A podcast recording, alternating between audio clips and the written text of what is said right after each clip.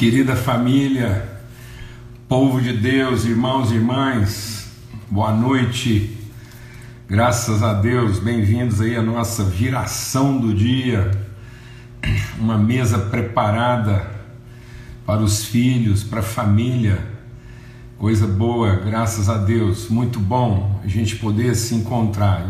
Estou sempre agradecendo a Deus esse privilégio aí, né? Essa, essa graça esse, esse, esse dom de Deus na nossa vida aí. Muito bom, muito bom mesmo. É um dom, é uma dádiva a gente poder sentar aqui e compartilhar, repartir, abrir o coração, orar e edificar mutuamente. Muito bom mesmo. Graças a Deus, uma noite aí maravilhosa, um tempo de reflexão bendito aí, muitas pessoas dando testemunho, repartindo a forma como Deus tem é, abençoado aí suas vidas, transformado o entendimento, a gente se alegra muito com isso. Você viu um, um testemunho tão, tão carinhoso assim, meu Deus, de irmãos lá de Portugal, Santo Antônio dos Cavaleiros, e que coisa assim mais tremenda assim é o testemunho. Ouvir, né, o que Deus está fazendo e as transformações que Ele está produzindo, muita alegria mesmo, muita gratidão, viu? Um forte abraço aí para todo mundo.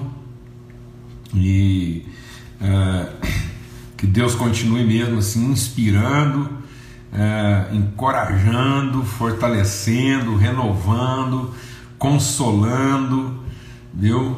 Então, que, que tudo seja mesmo para edificação e para gerar movimento. Amém, amados? Ô Samuel, forte abraço aí, querido, graças a Deus. Tudo isso é para gerar movimento, é para que a gente possa entrar mesmo assim no, no, no fluxo, no pulso de Deus, né?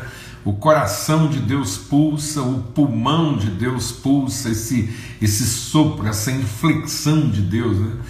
É, a, a, a, respiração, o sopro, é um ato de contração, né? você provoca uma contração interna, então é como se a pessoa de Deus, né? a pessoa da Trindade, Pai, Filho e Espírito Santo, produzisse uma contratura interna, íntima, um desejo, uma pressão interna de querer se expressar, de querer se manifestar, de querer fluir, né? a pressão da fonte, o pulso. Então nós somos gerados do pulso de Deus. Amém, amados? Então o pulsar de Deus nos gerou a pressão que Deus impôs na sua própria interioridade. Isso é maravilhoso, né? Deus, Deus é, colocando sobre si e colocando para si né, um, um pulso, uma pressão que gera um fluxo, disse Deus, né, esse, esse movimento de Deus no sentido de gerar revelação. Foi daí que nós somos gerados. Daí que nós somos gerados. Que coisa linda, que, que, que figura maravilhosa Deus desenhou através de nós. Então a gente precisa olhar para a nossa vida né, como uma imagem que fala de uma semelhança. Então, quando a gente sopra, você tem que produzir essa contratura, né? Esse, essa volitude. Né? Então, houve uma, houve uma pressão de dentro para fora no desejo de, de gerar, de produzir conhecimento e revelação. E aí nós somos gerados nesse entendimento. Glória a Deus, muita alegria. Vamos ter uma palavra de oração e continuar essa reflexão lá em Tito, no capítulo 2, a partir do verso 11. Pai, muito obrigado pelo teu amor, obrigado pelo teu sopro, teu movimento. O Espírito do Senhor se move sobre a superfície das águas. É o Senhor que gera fluxo, faz as águas se moverem. O Senhor faz o rio acontecer. E o teu Espírito testifica e pulsa dentro de nós para produzir essa revelação. Cremos, por isso também falamos. O Senhor criou todas as coisas falando e nós cremos e também falamos a sua semelhança, nós também falamos, nós também entregamos, Pai. Muito obrigado. Em nome de Cristo Jesus, o Senhor. Amém e amém. Graças a Deus, quando Paulo diz, crie, por isso também falei, né? Então, esse também de Deus que nos identifica com o Pai, nós temos algo para entregar, nós temos algo para comunicar, para transmitir. Não é discursar, não é defender, não é argumentar, é revelar, manifestar, transmitir, comunicar. Coisa tremenda, amados. A gente fica aqui. Amém? Em nome de Cristo Jesus, o Senhor. Então ele diz: porque a graça de Deus se manifestou, o pulso de Deus. Tito 2, verso 11, né? Deus se revelou, a graça de Deus se revelou, se manifestou, o sopro de Deus, e ele trouxe, né? trouxe no sentido de vem trazendo, continua a trazer e continuará a trazer. Ele trouxe, está trazendo e continuará a trazer. É um rio. Né? Ele não trouxe no sentido de, de é, transferiu, ele trouxe no sentido de continuar transmitindo. Então é uma conexão, é um fluxo pulsante que continua alimentando esse processo da revelação. E ele manifestou trazendo, né, comunicando, transmitindo salvação, de que maneira? Nos educando a viver, libertando as cadeias, as prisões, liber... destruindo as fortalezas do nosso pensamento, nos ensinando, nos educando a ter mente de Cristo. É isso que Deus quer. É isso que Deus quer, que no fundo você tenha, eu tenha, nós tenhamos mente de Cristo. As pessoas pensam que é devoção a Jesus e é conhecimento de Cristo.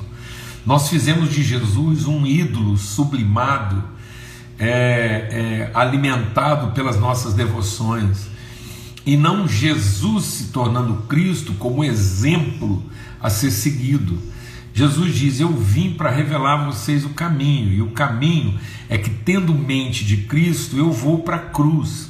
A cruz é o meu caminho, porque ela não é, ela não é a minha imolação, ela não é aquilo que, que, que acaba, não, é aquilo que revela, que manifesta, é a semente que se abre, é a vida que irrompe, né? e é, é a glória que se manifesta. Por isso, se você quiser é, conhecer o que eu penso, seguir segundo a minha mente, faça a mesma coisa, também. Tome a sua cruz aí todo dia e, e me siga, amém?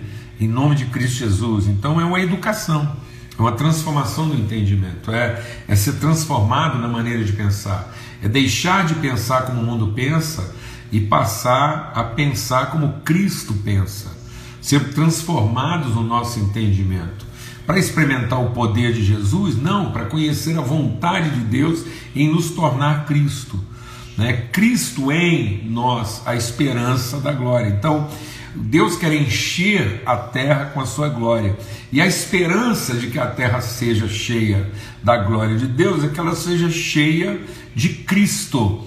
Então, que onde cada filho de Deus estiver, Cristo possa ser conhecido e manifesto e revelado, porque quando alguém vê um filho Cristo, vê o Pai que o enviou, porque Deus enviou o Cristo. O Filho de Deus é o Cristo, e Jesus é o Filho de Deus na medida em que ele assume o propósito e o destino e a vocação de ser Cristo em favor dos seus irmãos. Tu és o Cristo o Filho de Deus vivo, ele enviou a Cristo, ele nominou a Cristo. Então, essa é a graça manifesta que nos educa a viver. Amém? E isso, isso, isso nunca foi interrompido, né? Quando Deus disse: "Façamos o homem", deixa Deus ministrar o nosso coração. Então, o façamos o homem de Deus lá em Gênesis é façamos o homem Cristo. Então, não há ser humano, não há o humano ser fora de Cristo. Então, o que Deus chama de homem é Cristo. Fora de Cristo é animal, é terreno. Fora de Cristo é planta, é bicho. Só é humano o, quando Deus disse que faria o homem, o que Deus chamou de homem é Cristo. É Cristo. Então, é mulher perfeita, plena, Cristo. É homem perfeito, é Cristo, porque em Cristo eu tenho o cabeça e o corpo. Eu tenho homem e mulher numa só construção de pessoa. Então, se eu quiser saber o que é uma mulher como pessoa plena, é mente de Cristo. Se eu quiser saber o que é um homem, um conceito pleno de ser homem, é mente de Cristo, porque essa é a pessoa em que cabeça e corpo são significados na mente de Cristo. Aleluia! Aleluia! Fora de Cristo não é homem, porque ele, tendo conhecimento de Deus, ele se esvaziou até ser achado encontrado, conhecido, manifesto, revelado em figura humana. Então, quando Deus diz façamos o homem, a figura, a imagem de homem que revela a semelhança de Deus é Cristo. Amém? Então, Jesus não está salvando o homem caído, Jesus está revelando o homem perfeito. Ele está apresentando salvação para o homem caído. Porque o homem caiu por ignorar a referência do homem perfeito. Então agora ele vem e apresenta a salvação, porque ele nos ensina a ser o homem e a mulher que Deus nos fez para ser, e ele revela isso. Glória a Deus. É isso que vai nos salvar, ser educado educados a viver. Então esse processo nunca foi interrompido. Então a queda foi uma permissão da misericórdia de Deus para nos ensinar que haja o que houver, aconteça o que acontecer, se instale o caos que se instalar, nada pode frustrar o compromisso, a palavra empenhada de Deus de gerar de revelar, de manifestar esse homem na sua condição plena e absoluta, conforme Deus falou que faria. É Cristo e somos nós o seu corpo. Então, aquela confusão toda e a vontade. Deixa Deus ministrar o seu coração aqui. A gente precisa entender isso. É, olha, presta atenção. Então, a gente vai ter que enfatizar isso para a gente poder concluir de maneira. Então, o que acontece? a, a, a semente de Deus plantada e que aparentemente morreu, morreu o que? Morreu aquela aparência terrena. Então, por isso que a palavra de Deus diz: assim como trouxemos a imagem do terreno, traremos, manifestaremos também a imagem do celestial. A expressão do celestial do pleno. Então, essa, essa aparente confusão terrena, ela vai ser colocada em ordem, ela está sendo colocada em ordem pela figura do homem espiritual. É o homem espiritual que traz luz e ordem para o aparente caos terreno. Então, quem colocará a criação em ordem? Quem, quem vai é, é, dominar, não no sentido de, de, de, controle, no sentido de poder, mas dominar no sentido de orientar. Por isso que a palavra de Deus diz que toda a criação entregue momentaneamente a um caos de vaidade, ela, ela, ela, ela aguarda, ela geme a revelação, a plena manifestação, esse Cristo glorificado que é Cristo e a igreja sendo levantado para revelar o caminho, para apontar, para educar, para ensinar o que é essa vida plena. Glória a Deus. Então, então você pensa bem, aquela semente plantada lá, a palavra de Deus façamos, a promessa renovada lá, o Adão e Eva lá em, em caos de pecado e desespero, e Deus diz: da sua descendência vai levantar o Redentor. a promessa de Deus sendo renovada. Eu estou fazendo, eu continuo fazendo, eu estou formando esse homem. Mudou nada não. E aí aquilo sendo manifesto em oculto e um aparente caos sendo ordenado. Uma prostituta sendo resgatada, um rei assassino, que era o homem segundo o coração de Deus e que matou um dos seus maiores generais, um, um líder, o servo que ficou nervoso, que bateu na pedra em vez de falar com ela, uma família desajustada que quis matar um dos seus irmãos, todo esse aparente caos e a natureza de Cristo caminhando lá no oculto e trazendo sentido e significado. Quando você olha a genealogia de Cristo, você olha a superfície da genealogia de Cristo, é o caos, mas quando ele rompe quando ele surge, quando ele, ele é revelado, ele vai dando sentido a tudo aquilo que é o aparente caos, apresentando a manifestação da graça de Deus e nos ensinando então a viver. Coisa maravilhosa. E a viver de que maneira? Sóbria. De modo que eu não tenha de mim mesmo pensamentos além, mas também não tenha pensamentos a quem de modo que eu não viva nem de soberba nem de timidez, de modo que você não seja o arrogante nem o covarde. Mas que você tenha percepção, que você tenha sensibilidade dos seus entornos, que você entenda que a vida cruza, que onde você está, você é o ponto de encontro. E muitas vezes as pessoas elas, elas estão tão obcecadas nos seus desejos, tão obstinadas nas suas ambições, que elas não percebem que elas são o ponto de intersecção. O que é viver de maneira sóbria? Jesus diz: eu, eu, meu Pai determinou que o seu tempo, quem é o templo? Somos nós, nossas relações são o templo. Nós somos o templo. Nós somos o lugar da habitação de Deus, ele diz, e eu, eu, eu, eu determinei que o meu templo seja o lugar de intercessão, de encontro de todas as nações. Nós somos o ponto cross, o ponto cruz, o ponto cruzamento. De modo que o cruzamento não seria o lugar do conflito, do choque, do desastre, como a gente falou lá. Por que, que o ébrio tromba, colide nos cruzamentos, porque ele está obstinado, ele está obcecado de, de planos e metas, e ele perde a noção das relações, dos cruzamentos. Né? Então, Deus diz lá em Isaías 59: Eu ando pela terra e a minha tristeza é perceber que no meio dessa confusão toda não há ninguém que se ofereça para ser o ponto de encontro. O que é ser o sóbrio? O que é viver de maneira sensata? É você ter uma percepção de si tão serena, uma percepção de si tão segura, que você se oferece para ser o ponto de encontro dos conflitos. Porque não há conflito em você você é o pacificador, e bem-aventurados os pacificadores, porque serão chamados filhos de Deus. Bem-aventurado é o homem que não se condena naquilo que aprova.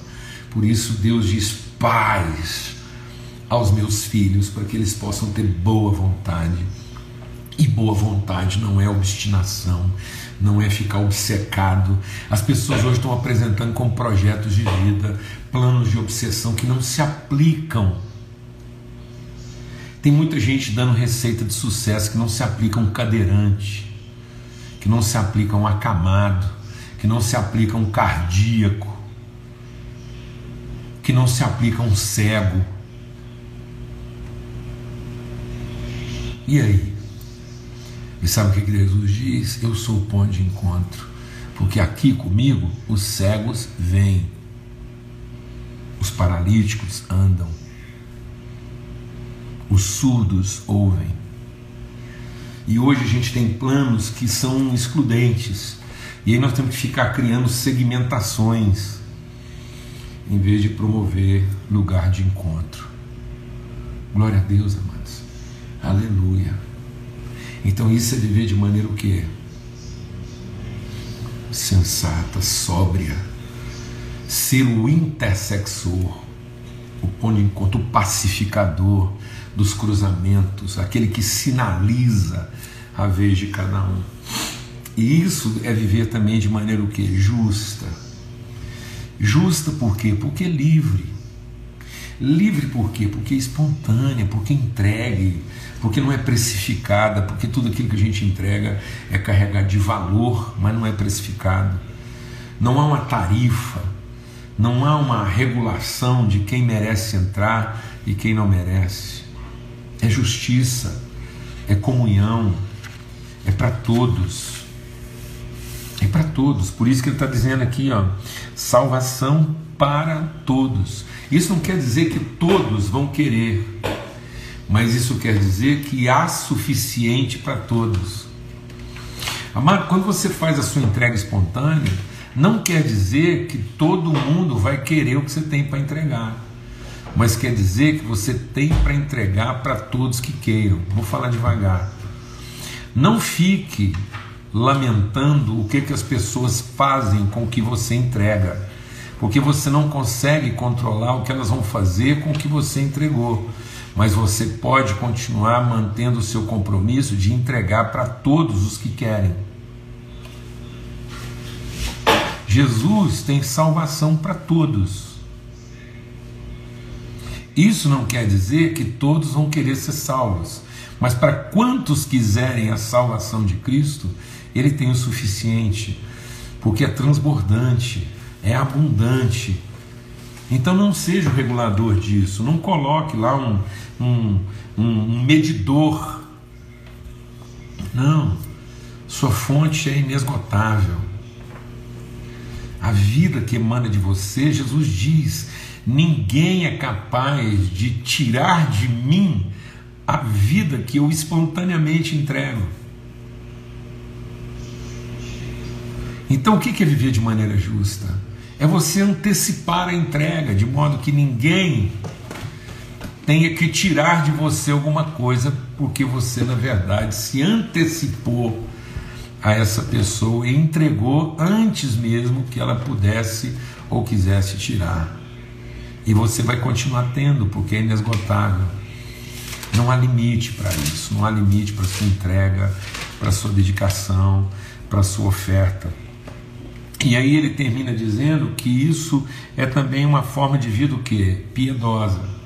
Então, se há equilíbrio comigo, ou seja, se eu se eu tenho essa paz, se a paz de Cristo é o juiz do meu coração, não é avaliação, não é o meu próprio esforço, nem minha própria competência, mas é porque eu, eu vi a face, assim o Senhor resplandeça sobre nós o seu rosto e nos dê paz. Então, como eu vi a face resplandecente do meu Pai, eu tenho paz. Então, se eu tenho paz, eu sou o pacificador.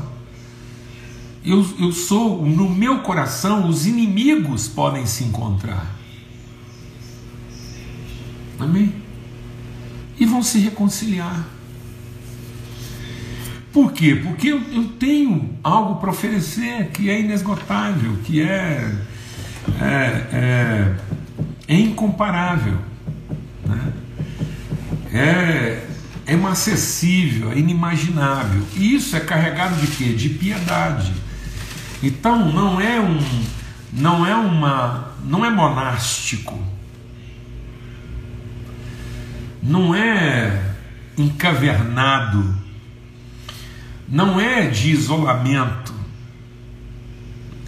não é uma posse, não é uma, uma, um direito individual, é uma característica pessoal, é uma referência, não é um, um testemunho do que eu sou, é uma referência do que todos podemos ser. Então não é o meu exercício do direito de poder falar com Deus. Cuidado, porque às vezes o nosso desequilíbrio de mente, é, pensando de nós mais do que convém ou menos, do que convém, nós também começamos a estabelecer relações injustas e, e começamos a, a tarifar, a precificar nossa entrega e nossa oferta.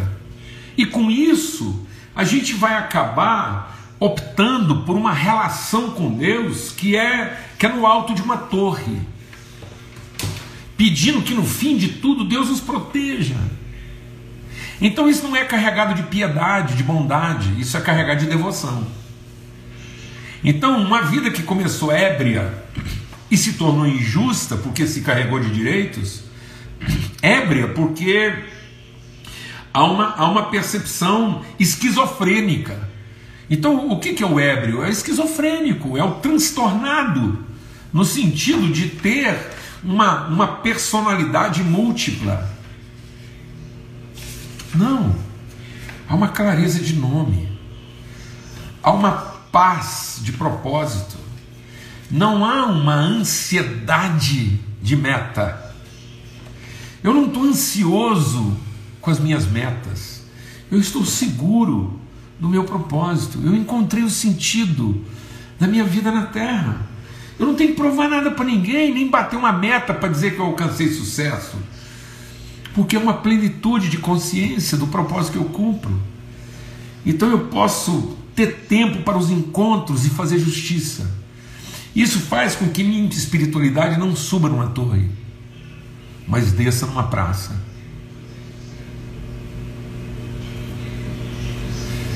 Nós temos que tomar cuidado para que a nossa espiritualidade não se assente no alto de uma torre, mas se assente no meio de uma praça. Porque a cidade que o apóstolo João viu não tinha a torre de uma igreja, mas tinha uma praça no meio da cidade. Que a nossa espiritualidade seja revelada numa praça e não celebrada no alto de uma torre. Que a nossa espiritualidade se revele despojada e não reivindicando direitos do divino. Que a nossa espiritualidade nos dê segurança para transitar pelas ruas, em vez de pedir de Deus proteção. Amém. Em nome de Cristo Jesus, Senhor, que o amor de Deus, o Pai, a graça bendita, maravilhosa do Seu Filho que nos educa e a comunhão, o testemunho do Espírito Santo de Deus seja sobre todos, hoje e sempre, em todo lugar. Amanhã, se Deus quiser, aqui às 18 horas, na viração do dia, nessa mesa preparada, tá bom? Um forte abraço para todos, até lá, se Deus quiser.